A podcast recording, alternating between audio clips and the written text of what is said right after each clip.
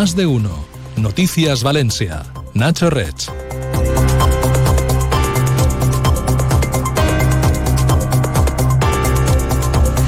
Tardes. La Guardia Civil investiga las circunstancias de la muerte de una mujer de 49 años encontrada ayer tarde en su domicilio de Godelleta. El cuerpo, en principio, no presenta signos externos de violencia y se encuentra en el Instituto de Medicina Legal de Valencia, donde se espera que la necropsia arroje alguna luz sobre las causas del fallecimiento. Un hombre que había sido pareja de la fallecida ha sido detenido por quebrantar la orden de alejamiento que tenía sobre la mujer.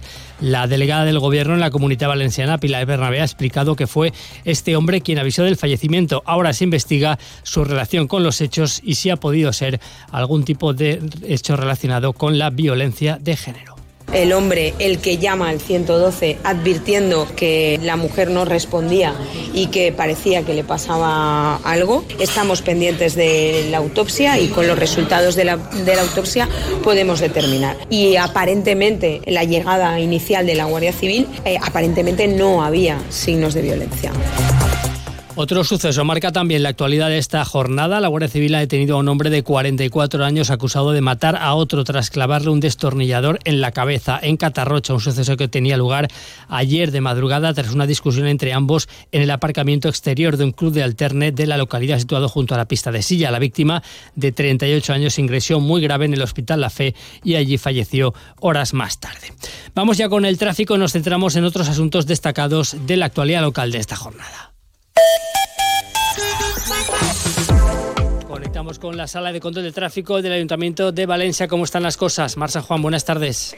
Buenas tardes. Hasta ahora es denso el tráfico en pista de silla de salida por un alcance que se ha producido en el carril izquierdo. Y recordamos que siguen las obras que estrechan la calzada en ambos sentidos de Serrería y en General Avilés con Pío 12. Y eso es todo por ahora. Gracias. Hasta el lunes. Hasta el lunes. En cuanto al área metropolitana, como cada día, un par de kilómetros de retención presenta a esta hora la V30 a la altura de Vara de Cuarta en sentido hacia la Ronda Norte y el Bypass. Thank you.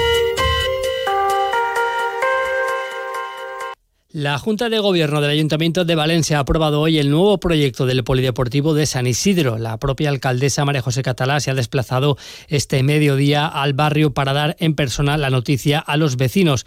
En 2022, el Ayuntamiento rescindió el contrato con la empresa a la que había adjudicado las obras que quedaron paradas nada más comenzar. El próximo paso para hacer realidad esta instalación que los vecinos llevan años esperando será licitar las obras. El Ejecutivo del PP y Vox han respetado el nuevo proyecto presentado hace ahora un año por el anterior gobierno de PSPB y Compromís. La ruptura del contrato con la constructora se aprovechó para introducir varias mejoras en la instalación, como una piscina climatizada de 20 metros.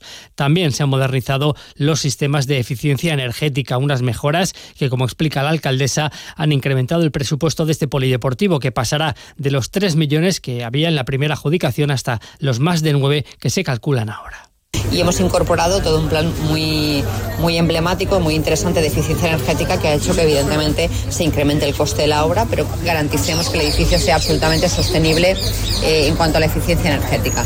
El resultado es una intervención de más de 9 millones de euros en el barrio San Isidro. El proyecto mantiene la cancha central con gradas para 200 personas que estaba prevista inicialmente, así como tres salas para diferentes actividades, una de ellas con rocódromo. La instalación tendrá 4.000 metros cuadrados y se levantará junto al retén de la policía local de San Isidro.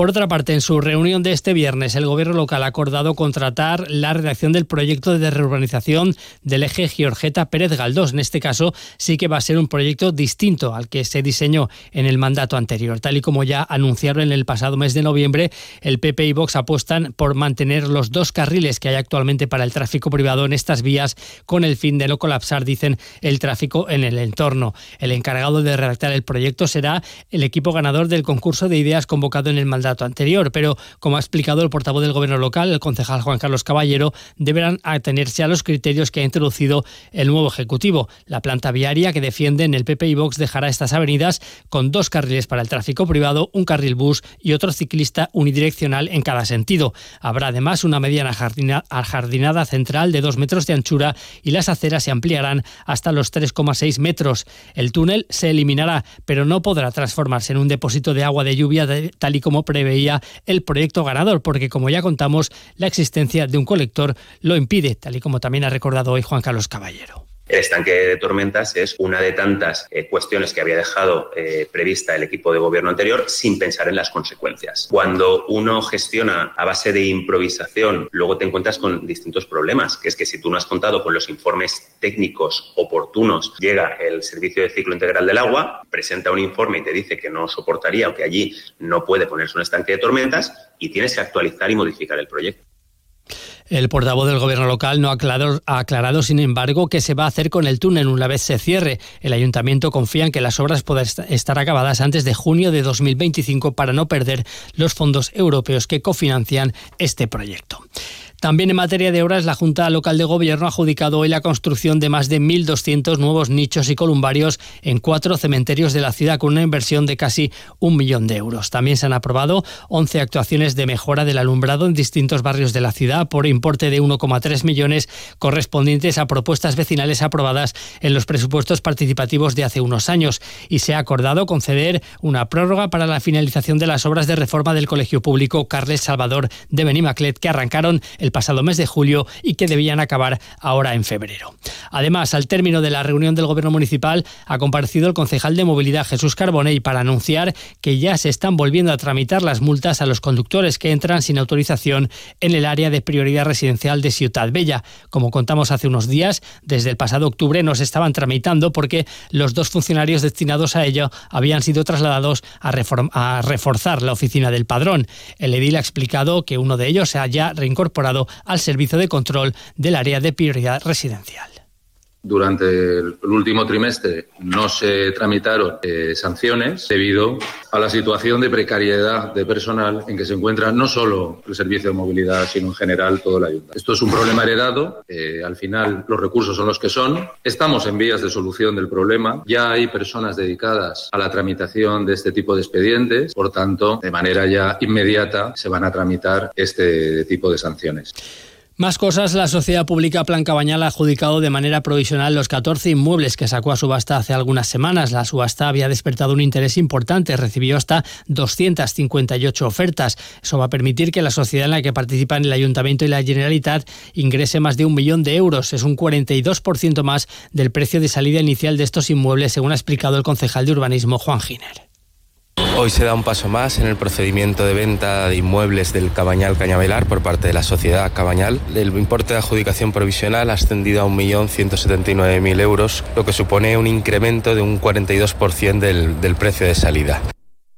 Una vez finalizado el proceso de subasta de estos 14 inmuebles, desde la sociedad se pondrá en marcha la venta de otros 15 por un precio total de salida de 1,8 millones de euros. Y el parque científico que la Universidad de Valencia tiene en Paterna va a albergar un equipo único en España para la investigación en tratamientos contra el cáncer. Se trata de la primera fase de un acelerador lineal compacto de iones que se instalará en la sede del Instituto de Física Corpuscular. El proyecto cuenta con un presupuesto de 18 millones de euros y lo van a desarrollar la Universidad de Valencia y el CSIC. Este tipo de equipos permiten modular la irradiación sobre los tejidos tumorales con gran precisión. Además, el daño que provocan en el tejido sano es mucho menor que la radioterapia convencional de rayos X, como explica el delegado en la Comunidad Valenciana del Consejo Superior de Investigaciones Científicas, que es Juan Fuster. La terapia con haces de, hadrones es quizás una de las más prometedoras, ya que los hadrones presentan un mejor comportamiento contra las células eh, tumorales, pueden focalizar su acción eh, de destrucción de estas, preservando lo que es el tejido sano, pero además los iones respecto a los protones tienen la propiedad de que tienen una mayor eficiencia radiobiológica, con lo cual destruyen más que los protones en un factor entre 3 y 5 superior. Y acabamos con una nota cultural. El Museo de la Ciudad ofrece a partir de hoy la exposición La Valencia, que fue con fotografías de José Miguel de Miguel realizadas entre 1957 y 1987. Una muestra organizada por la librería Reilowski y que permite conocer cómo era la ciudad y sus alrededores en aquellos años. Son imágenes que se centran sobre todo en el paisaje humano, en las personas y en su manera de vivir en la calle, con protagonismo especial para los niños y los ancianos. Y en cuanto al tiempo, esta tarde y mañana seguirá en Valencia el cielo poco nuboso o despejado con viento flojo variable de cara al fin de semana. Se esperan temperaturas algo más altas con máximas que superarán los 20 grados a la sombra.